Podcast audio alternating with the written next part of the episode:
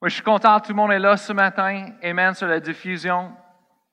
Et moi, depuis un couple de mois, le Seigneur a mis sur mon cœur un sujet pour notre Église. Et je ne savais pas tout ce qui se passera aujourd'hui, je ne savais pas avant. Et quand toutes les choses, j'ai vu dans les nouvelles, les changements mondiaux, toutes les choses qui se passent, les quarantaines et toutes les choses, j'ai demandé plusieurs fois au Seigneur, Seigneur, est-ce que, qu'est-ce que tu veux que j'amène pour votre peuple, pour l'Église sur le roc? Et encore dans mon, mon cœur, j'avais le, le, le, le, paix et la direction pour faire le sujet que Dieu me donnait. Et, et j'ai recherché encore, j'ai dit, Seigneur, est-ce que, es-tu sûr? Es-tu sûr? Et le Seigneur, j'ai entendu dans mon cœur, il dit, est-ce que tu penses que je ne savais pas avant tout ce qui passera? Ben non, Seigneur. Alors, moi, je trouve vraiment qu'il m'a donné un sujet pour une raison. Alors, c'est ça que c'est pour aujourd'hui et on continue. C'est la série sur un cœur qui donne. La semaine passée, on a parlé le cœur du Père. Aujourd'hui, je veux vous parler comment ça fonctionne. Amen. Tournez avec moi dans vos Bibles à Éphésiens chapitre 2, verset 8. Éphésiens chapitre 2, verset 8.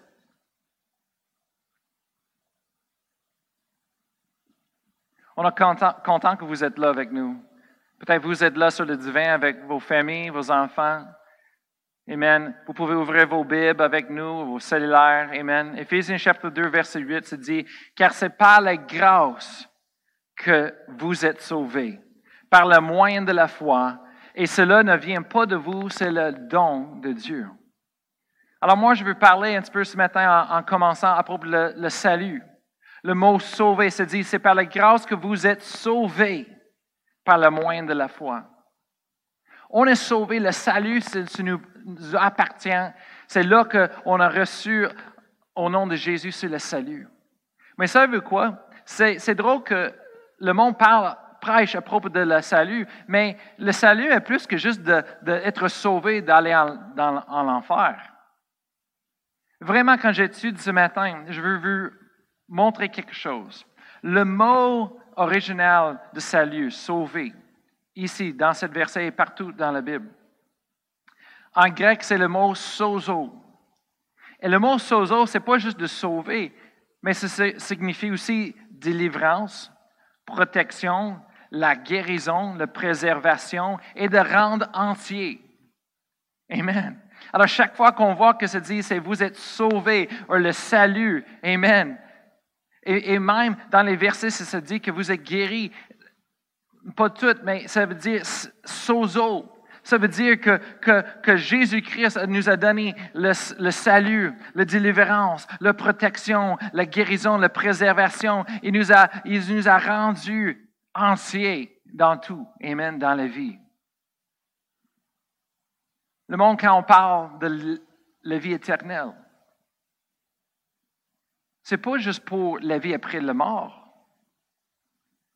Mais la Bible nous dit que la vie éternelle est aussi pour nous ici sur la terre, en ce moment-là. Alors, Jean chapitre 17, euh, verset 3. Jean 17, verset 3. C'est Jésus qui nous donne la définition de la vie éternelle. Et lui dit, Or, la vie éternelle, c'est qu'ils te connaissent, toi le seul vrai Dieu et Jésus-Christ, qui que tu as envoyé.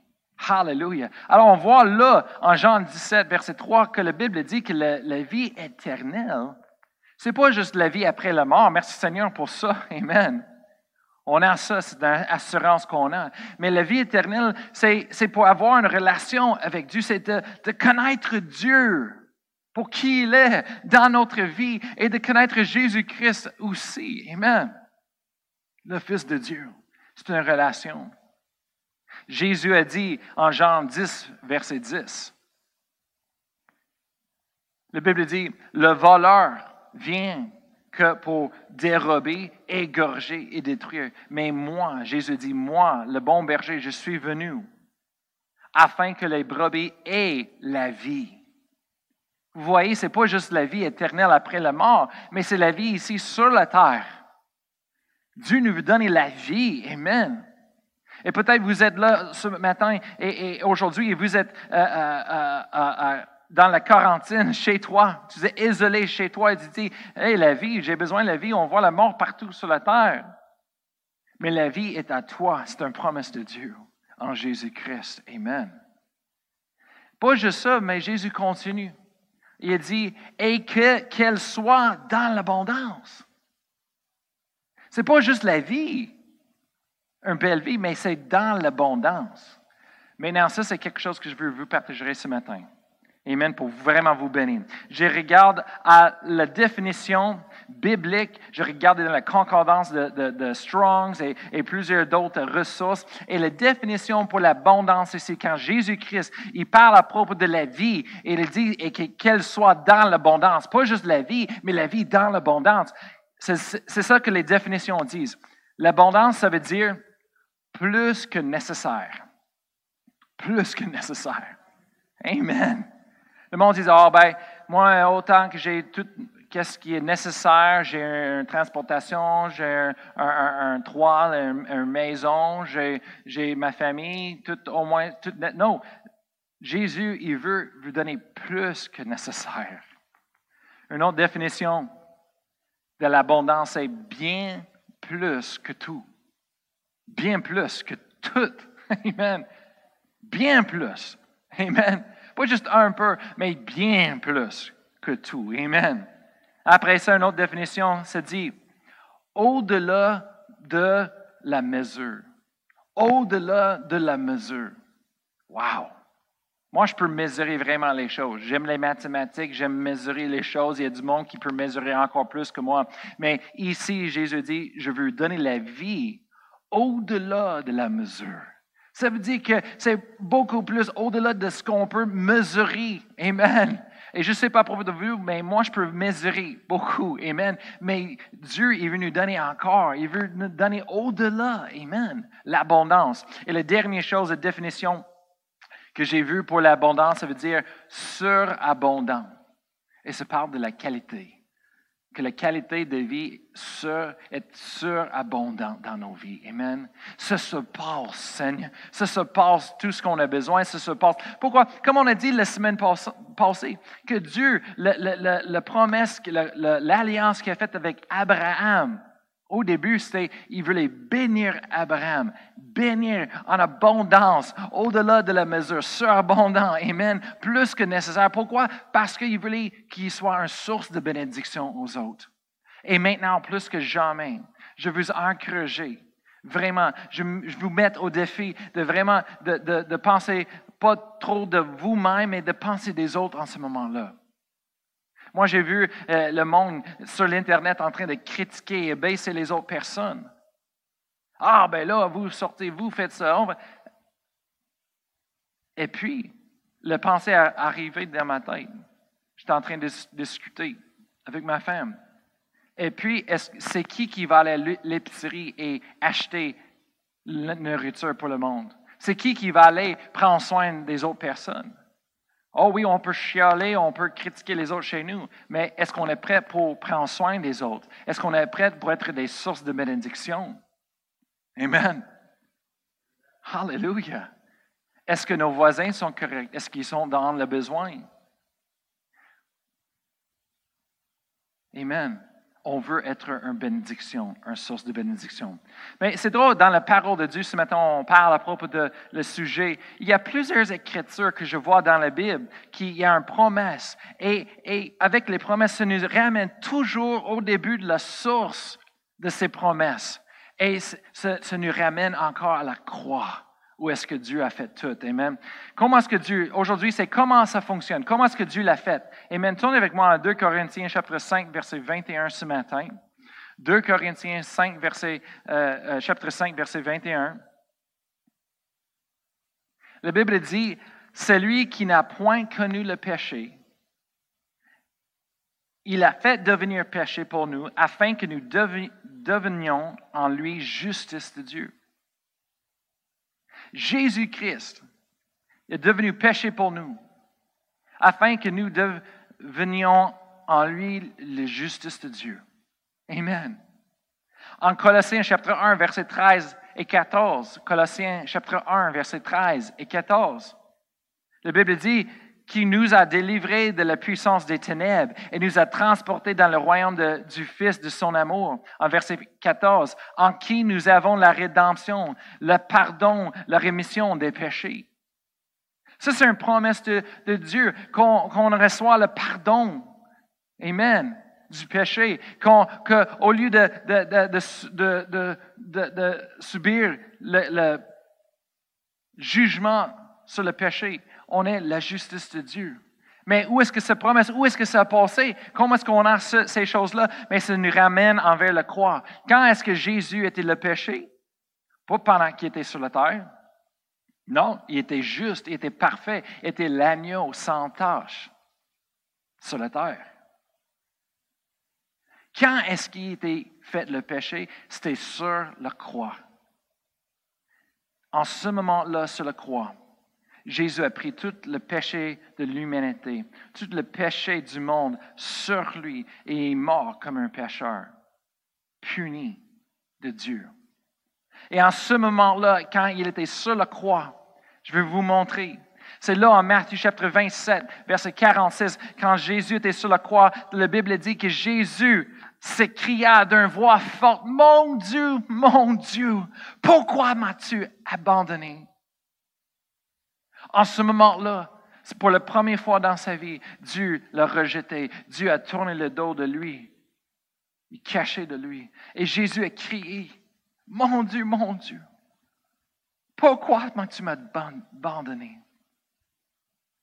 En Isaïe en décrivant la crucifixion dans le livre d'Ésaïe, nous voyons qu'est-ce que Dieu a fait. Et en Ésaïe chapitre 53, verset 10, Isaïe 53, verset 10, se dit, il a plu à l'Éternel de le briser. Il a plu à Dieu de briser Jésus sur la croix. Pourquoi? Parce que le jugement contre le péché a été satisfait. Parce que Dieu est un Dieu saint, il est parfait, il est puissant, il est, est l'amour, mais aussi il est juste. Et la justice dit qu'il faut qu'on punisse le péché, les erreurs, le manquement. C'est ça la justice. Quand on prie pour la justice dans notre pays, c'est ça qu'on a besoin, c'est la justice, que les mauvaises choses sont punies, pris soin, corrigées. Et c'est ça, la Bible dit quand Jésus était sur la croix, il a pris tout le, péché de l'humanité sur lui. Il est devenu péché, la Bible dit. Et en 2 Corinthiens 5, verset 21, il est devenu péché sur la croix. Et en ce moment-là, Dieu le, plus a Dieu pour le briser, pour le punir. Amen. Et Dieu a tourné le dos. Et c'est là que Jésus dit, mon Dieu, mon Dieu. Il n'a jamais expérimenté une séparation de son Père. Jamais dans toute l'éternité. Et sur la terre. Mais en ce moment-là, en un instant, il est devenu péché. Et le péché, ça coupe la relation avec Dieu. Le péché, ça, coupe la connexion qu'on a avec Dieu. Alors Dieu a tourné son dos. Quand est-ce qu'on a reçu le pardon du péché? Quand, est-ce qu'on a reçu la vie éternelle? Ben, c'est quand Jésus était sur la croix. L'autre chose que je veux vous montrer, c'est la guérison divine. On parle de la guérison divine, Isaïe 53, versets 4 et 5. La Bible dit, cependant, ce sont nos souffrances qu'il a portées, c'est de nos douleurs qu'il s'est chargé, et nous l'avons considéré comme puni, frappé de Dieu et humilié. Verset 5. Mais il était blessé pour nos péchés, brisé pour nos iniquités. Le châtiment qui nous donne la paix est tombé sur lui et c'est par ses meurtrissures que nous sommes guéris. Pour la guérison divine, la promesse de Dieu dans la Bible. Quand est-ce que Jésus a pris la maladie? Ce n'était pas sur la terre, il était en santé. Ce n'était pas pendant le ministère. Mais c'était quand? C'était quand il était frappé sur son dos, ça coupé dans son dos. C'est là que la maladie a commencé sur lui.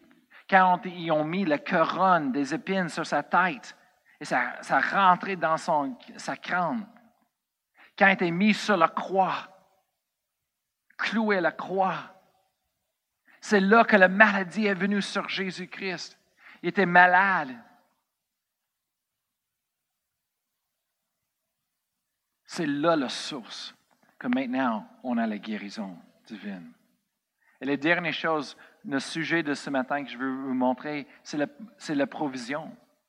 En 2 Corinthiens chapitre 8, verset 9, c'est dit, 2 Corinthiens chapitre 8, verset 9, car vous connaissez la grâce de notre Seigneur Jésus-Christ, qui, vous, qui pour vous s'est fait pauvre, de riche qu'il était, afin que par sa pauvreté, vous soyez enrichi. Quand est-ce que Jésus était pauvre? Quand, quand, il était fait pauvre pour nous. Le monde dit, oui, ben, quand il est descendu des cieux sur la terre, il était pauvre. Euh, ben, comparé avec les cieux, est-ce qu'ils font l'asphalte en or, oui, je comprends, c'est la pauvreté. Mais non, sur la terre, il était riche.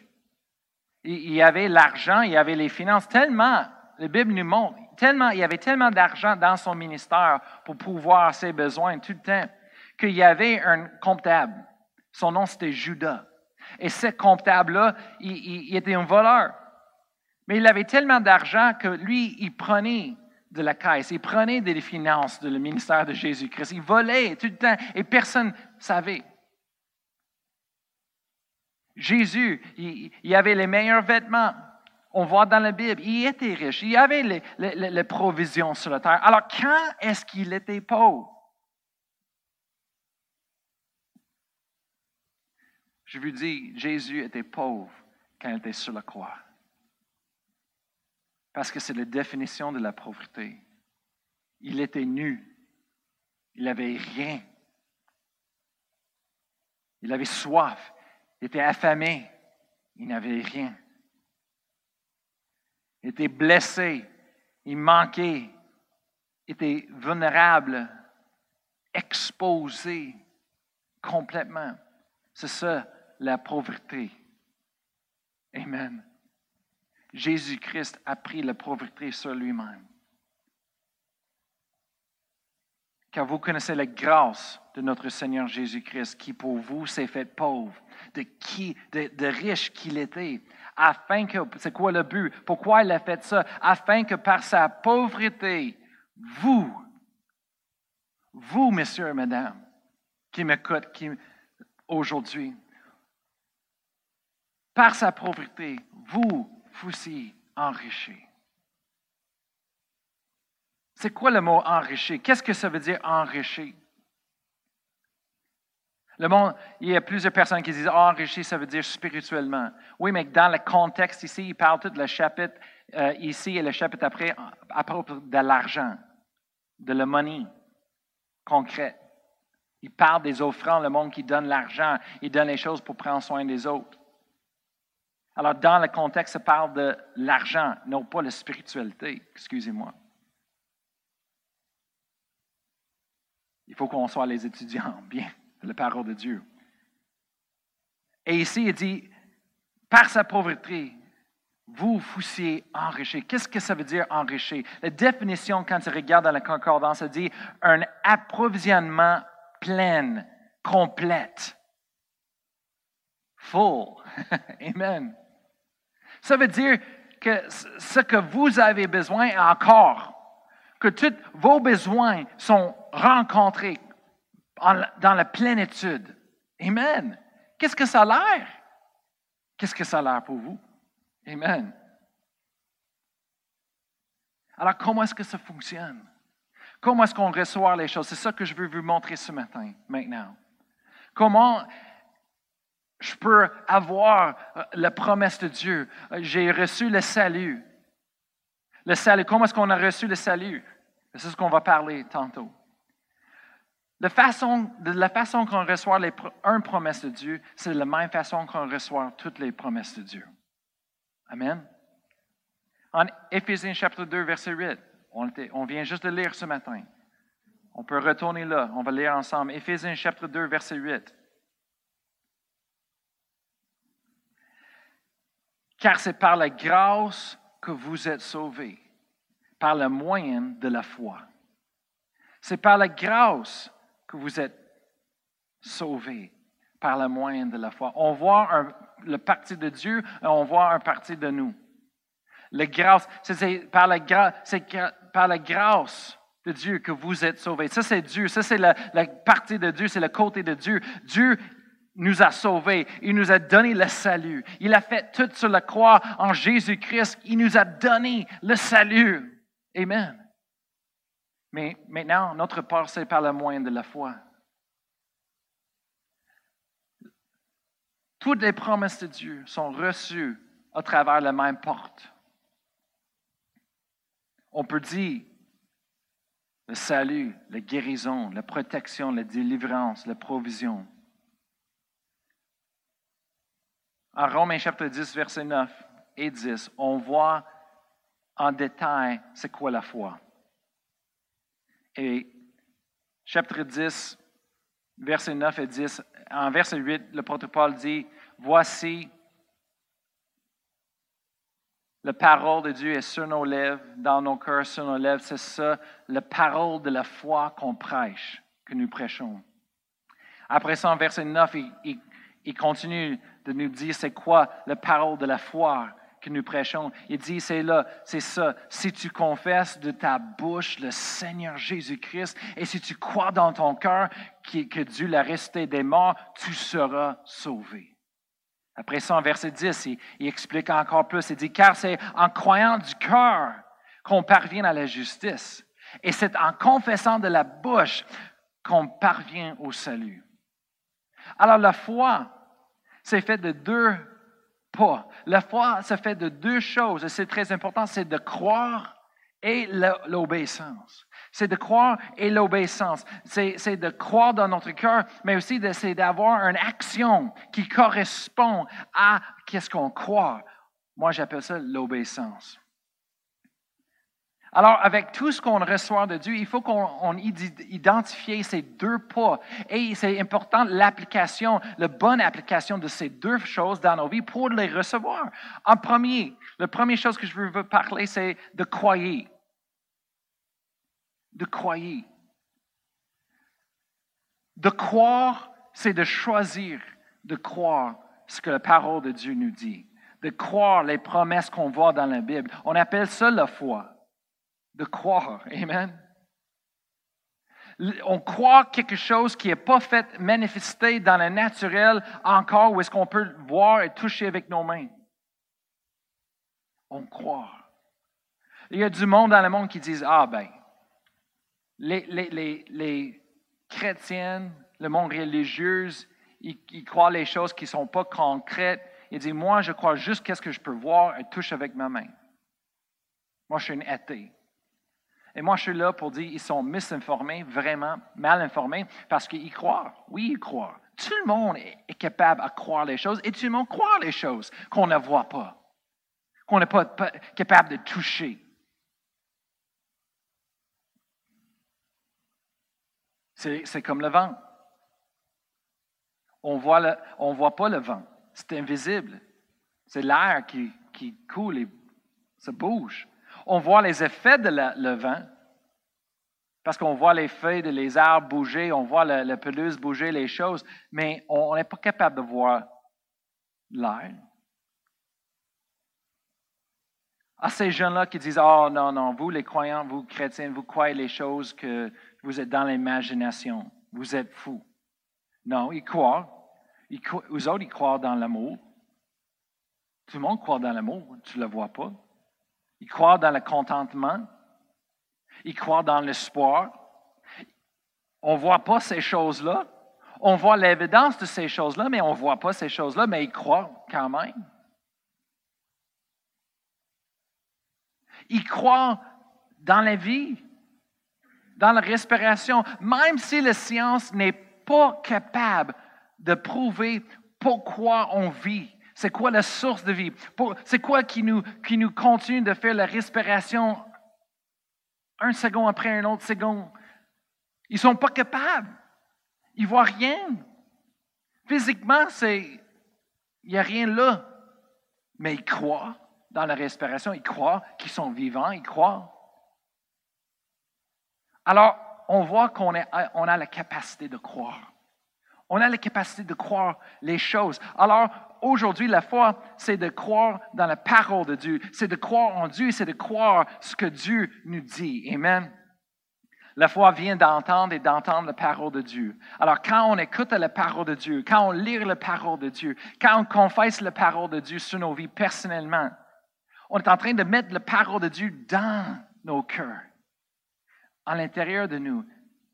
Et quand on fait ça, il y a quelque chose surnaturel et, spécifique, spécial qui se passe à l'intérieur de nous. C'est quand on met la parole de Dieu à l'intérieur de nous, on commence à croire du cœur. On commence à croire de notre cœur.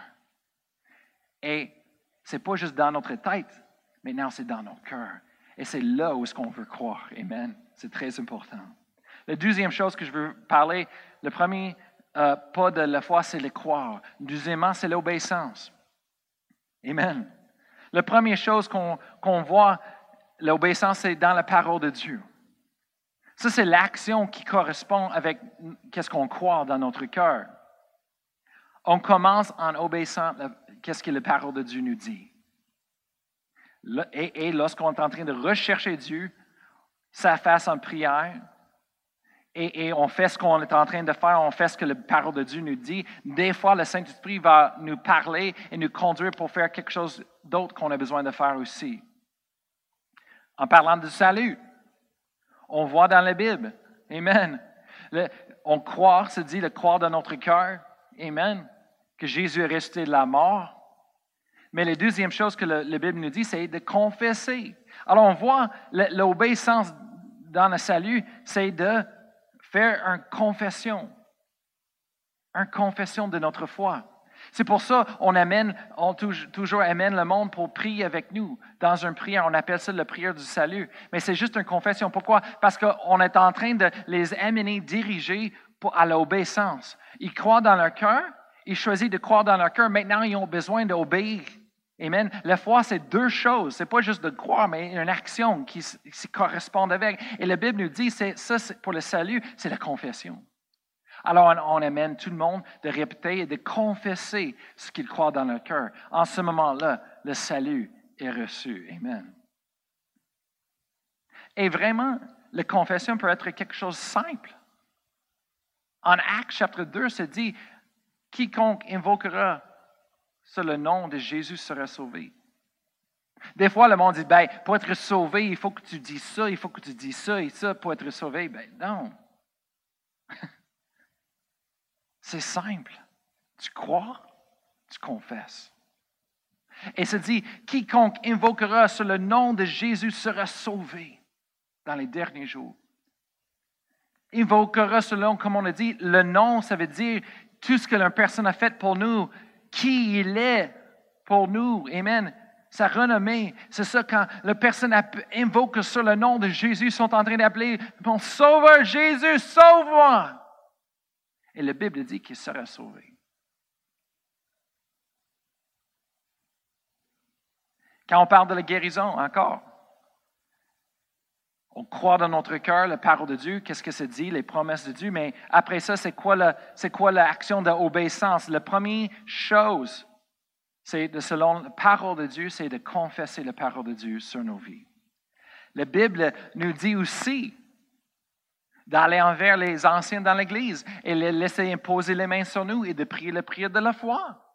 C'est un autre moyen d'obéissance. Quand on a besoin de la guérison, en premier, on peut confesser la parole de Dieu sur nos vies. Après ça, on peut aller les anciens dans l'Église, nos frères et sœurs dans le Seigneur pour prier pour nous, pour les guérisons. Et aussi, la Bible nous montre aussi en Marc 16 que nous, nous avons l'autorité au nom de Jésus. Et nous pouvons imposer les mains sur nous-mêmes et prier la prière de foi. Amen. Et voir la guérison aussi. Hallelujah. Maintenant, la prospérité, la provision un cœur qui donne, on parle ce matin.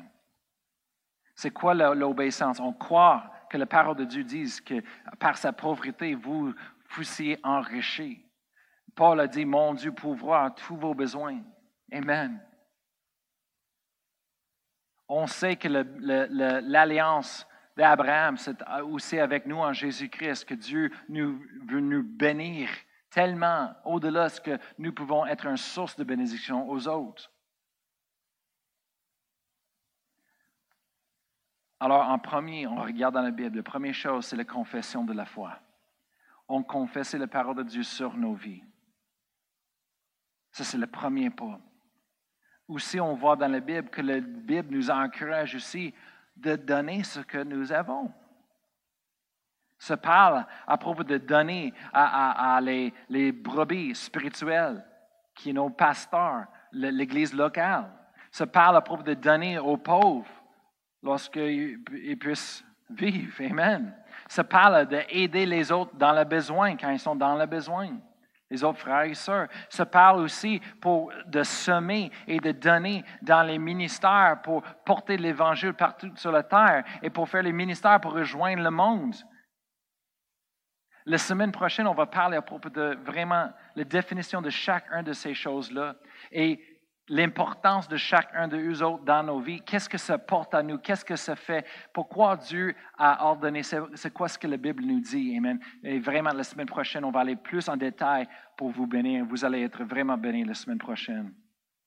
Mais aujourd'hui, qu'est-ce qui est important? Qu'est-ce que je veux que vous partez ici avec? C'est comment ça fonctionne. Il y a un, un côté de Dieu, un part que Dieu joue il l'a fait déjà en Jésus-Christ depuis 2000 ans. Et il y a un pacte de, la croyante de nous, notre côté. Qu'est-ce qu'on veut faire? Amen. Et moi, je veux partager cette série. C'est vraiment les choses que j'ai reçues dans ma vie, les choses que j'ai apprises dans ma vie, qui m'ont porté des bénédictions, qui m'ont béni. Et, et ça fait de la différence dans ma vie. Alors, tournez avec moi à Matthieu chapitre 6. J'ai euh, deux autres versets, on va terminer ce matin après cela. En Matthieu chapitre 6, verset 33. Jésus est en train de parler à propos de la provision, il est en train de parler des choses comme ça. Et il commence plus haut, en verset 25, il commence à parler, il dit, Hey, euh, n'inquiétez pas pour rien dans la vie.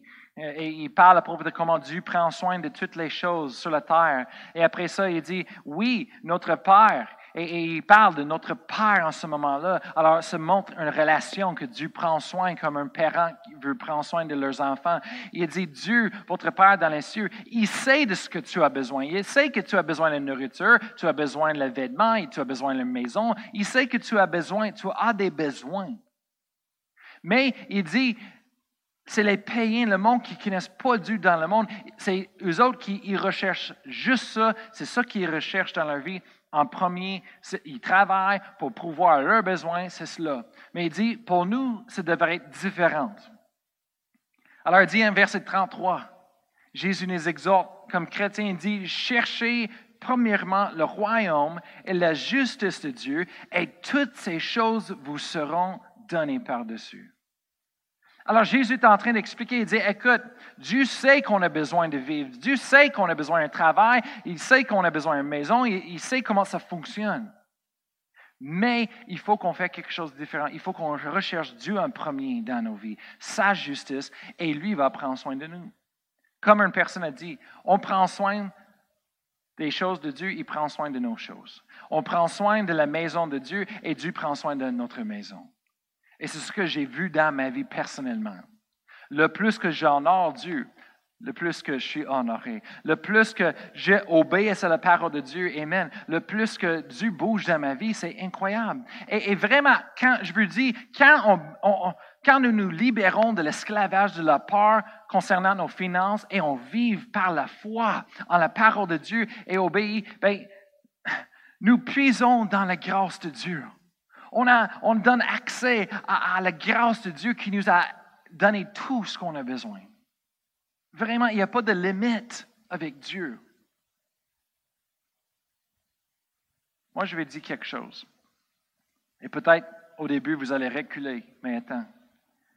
Quand on donne à Dieu et son royaume en premier, et on fait ça une priorité dans nos vies, Dieu prend soin de nous. Le monde dit, ben, attends, attends, attends, Pastor Brian. Jusqu'à là, tu m'as eu, mais là, là, il n'y a rien qu'on peut mériter. C'est gratuitement donné de Dieu. Les choses de Dieu, oui. Mais c'est parce que je parle d'une loi, je parle de la loi de la semer et récolter. C'est ce que la Bible nous l'appelle. On voit cette loi, que Dieu a créée sur la terre et c'est en ça bouge constamment ici sur la terre, on fonctionne. Jésus dit en Luc chapitre 6, verset 38, quand on donne, il nous sera donné. Quand on donne, il nous sera donné. Jésus dit, et, le monde sur la terre, il ramasse et ramasse les richesses, mais nous, on ne devrait pas ramasser les trésors sur la terre, mais aussitôt dans les cieux, dans le royaume de Dieu. On voit ça au travers du Nouveau Testament partout. Amen. De donner une loi de semer et récolter. Ça, c'est une obéissance qu'on voit. Moi, dans ma vie, la première chose que je fais, c'est honorer Dieu. Chaque fois que je reçois l'argent ou quoi que ce soit, moi, toujours, je donne mes dîmes. 10% bon, bon, bon, je donne ça. Après ça, je prends soin de le reste. Et quand je fais ça, c'est parce que quand je honore Dieu en premier, mais le reste est béni. Il y a du monde qui dit, ben, il faut que je paye les choses en premier. Après ça, qu'est-ce qui reste, je donne. Ouais, ouais, mais ça ne fonctionne pas. On donne le premier, le bon parce que lorsque le reste est béni de Dieu. On, est mérité devant Dieu parce que Dieu y bénit notre mariage. On rencontre le dimanche matin. Moi, je dis toujours à mes enfants, le dimanche, c'est le premier jour de la semaine. Pas le dernier, même s'il y a du monde qui essaie de changer ça. C'est le premier jour de la semaine. Pourquoi? Parce que c'est saint. On donne ça à Dieu. C'est notre dîme de notre temps dans la semaine. Alors, si on donne Dieu le dimanche matin, le reste de la semaine est béni. C'est le principe. Ce matin, je veux laisser, on va lire une histoire, une dernière histoire. Et, des fois, je me demande à Dieu, pourquoi tu me donnes ce sujet dans ce moment-là? Je ne comprends pas. Je, pense que c'est mieux d'avoir un message sur la peur, la victoire, quelque chose euh, pour bénir le monde, mais le Seigneur dit non. C'est ce que je t'ai donné. Continue. Amen. Alors, il faut que je sois obéissant, obéissant à, Dieu aussi. Mais je crois dans mon cœur que Dieu sait qu'est-ce qu'il fait et Dieu, est il veut, veut bénir, il veut dire quelque chose en nous. En Genèse chapitre 26, on, voit l'histoire d'Isaac. Je veux que vous me rejoigniez à Genèse chapitre 26, versets 1 et 2. On va commencer. Verset 1 se dit, Il y a eu une famine dans le pays. Outre la première famine qui eut lieu du temps d'Abraham et Isaac allait vers Abimelech, roi des Philistins, à Guérin. Alors on voit, il y a une famine sur la terre dans la région. Alors Isaac, il, monte, il voyage pour aller ailleurs. En verset 2, se dit que Dieu l'a arrêté, l'Éternel lui apparut et dit, ne descends pas en Égypte, demeure dans le pays que je te dirai.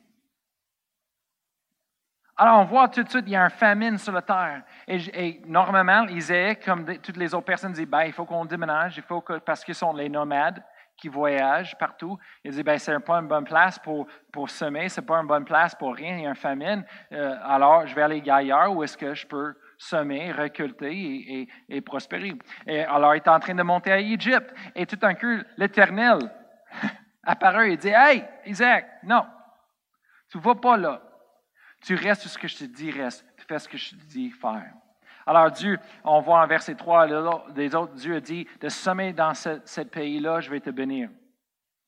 Alors, verset 12, plus loin, verset 12, se dit qu'Isaac sema dans ce pays, il restait là, il sema, il y avait une famine, et il recueillit cette année le centuple, car l'Éternel le bénit.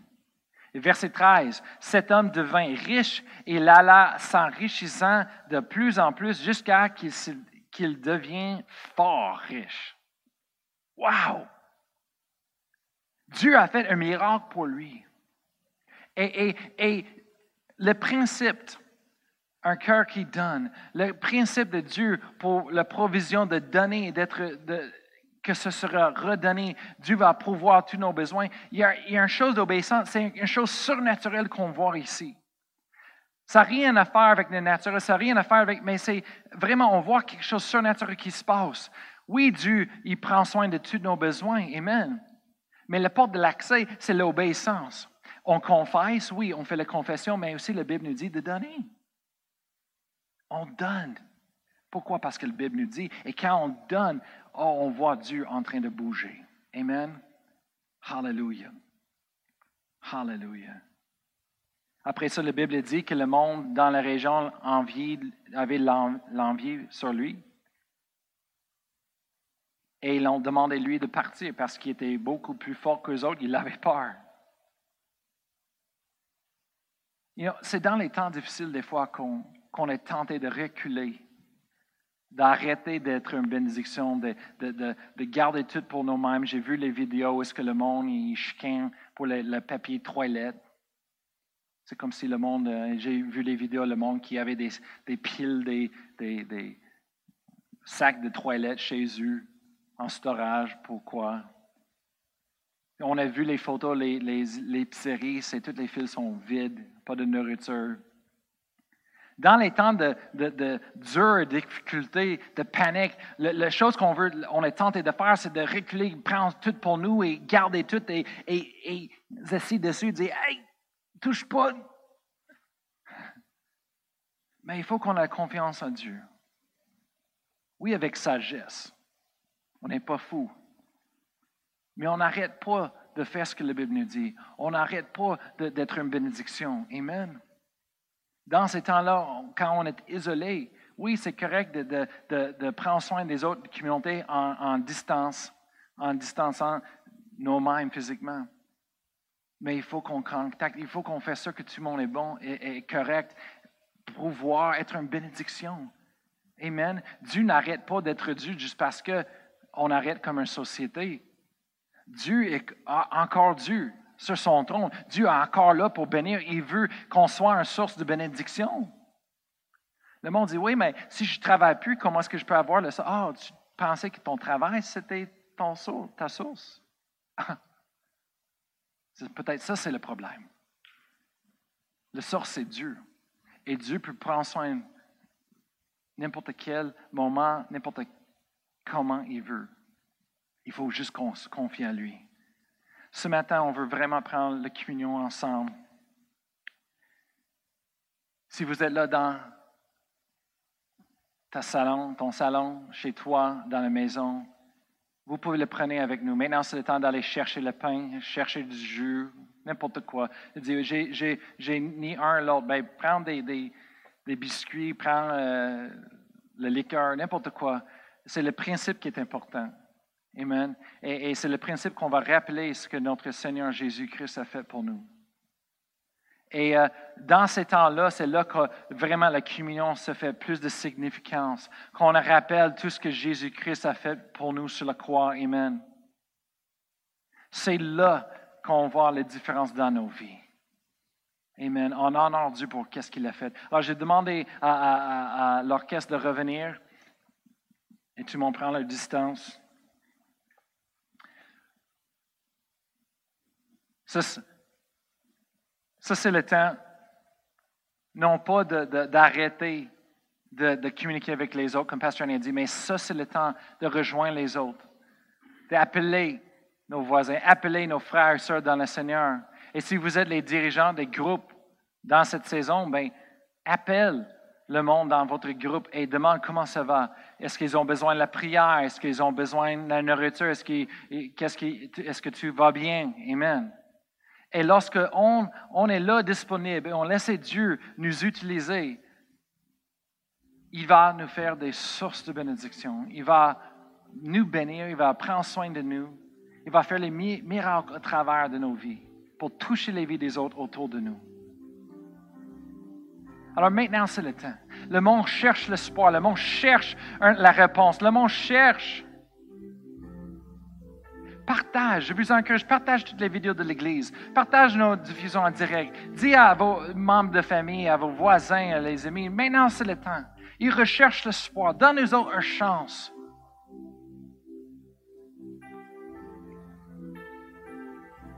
Alors si vous avez des éléments,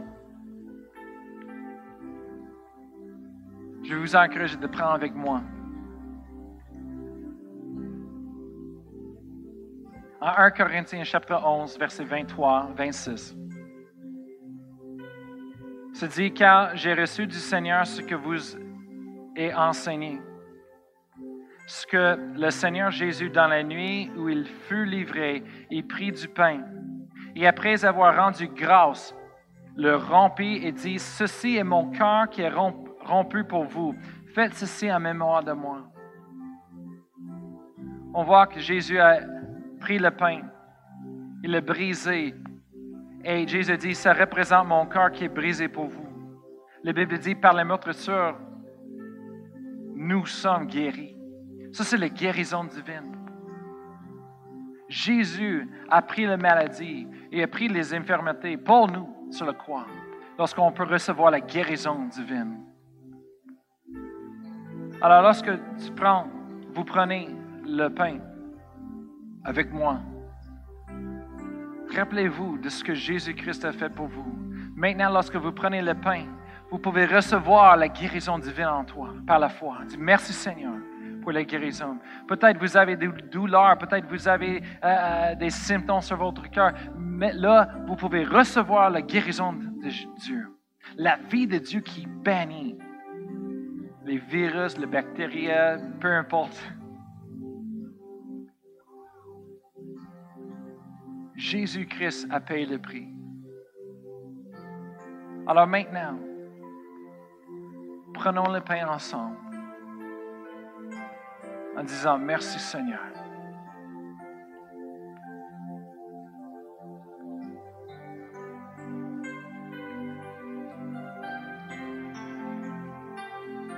Moi, je peux obéir à Dieu.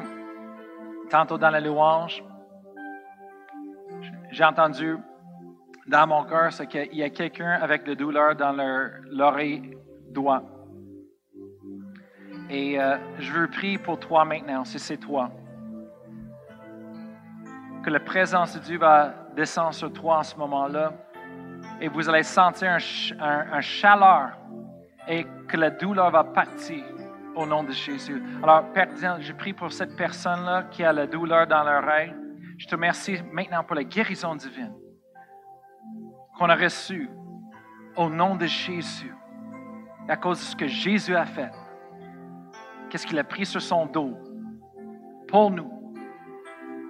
Alors merci Seigneur, je parle à la douleur de partir au nom de Jésus en ce moment-là. Merci Seigneur pour ta présence, ta vie, maintenant qui descend sur eux, pendant qu'ils sont en train de nous regarder, écouter. Merci Seigneur pour la guérison divine. Au nom de Jésus. Amen. Verset 25. Il continue, il dit, de même, après avoir soupé, il prit la coupe et dit, cette coupe est la nouvelle alliance en mon sang. Faites ceci en mémoire de moi toutes les fois que vous en boirez. Verset 26. Car toutes les fois que vous mangez ce pain et que vous buvez cette coupe, vous annoncez la mort du Seigneur jusqu'à ce qu'il revienne. Alors maintenant, vous prenez le, le jus, le qu'est-ce que vous avez? On va la prendre ensemble en souvenant ce que Jésus-Christ a fait, que son sang a été versé pour nous. C'est ça qui nous donne le salut, le sozo, qui est le salut d'être sauvé, protégé, guéri, euh, euh, préservé, rendre entier. Merci Seigneur, que tu es notre sauveur, tu es notre source, tu prends soin, tu es notre refuge dans ce temps-là. Tu nous donnes la force, la sagesse. Et on te remercie, Seigneur, pour la victoire dans nos vies, la guérison dans nos cœurs. Et Seigneur, que le virus, je parle et je réclame que quand le virus touche les cœurs des jeunes qui sont des croyants, Seigneur, il meurt tout de suite dans le nom de Jésus. Ça arrête là. Merci Seigneur que la loi de la, la vie de l'Esprit en Jésus-Christ, nous a affranchis de la loi du péché et de la mort. Alors, on te donne toute la gloire ce matin. On prend la coupe ensemble. Vous pouvez prendre.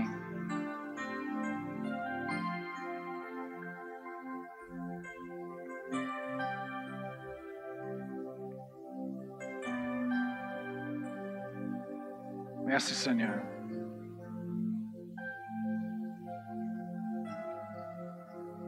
N'hésitez pas, ne gênez pas de prendre la communion le plus que vous voulez pendant ces temps-là en famille, chez vous.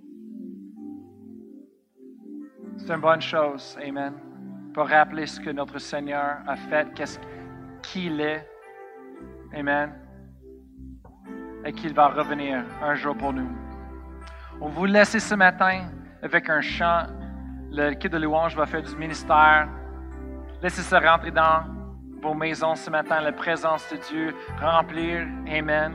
Que la paix de Dieu, la joie de Dieu, la guérison, la vie de Dieu soit à vous et avec vous ce matin. Merci d'être avec nous. On vous souhaite une bonne journée. Bye bye.